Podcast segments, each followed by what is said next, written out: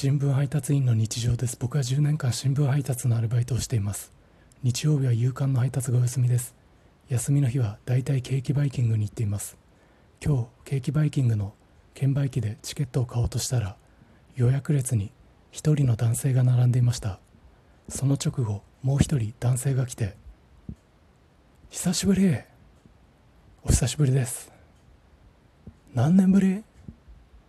変わってないね。どうやら2人は待ち合わせをしていたみたいです。29歳の僕と同世代ぐらいの2人でした。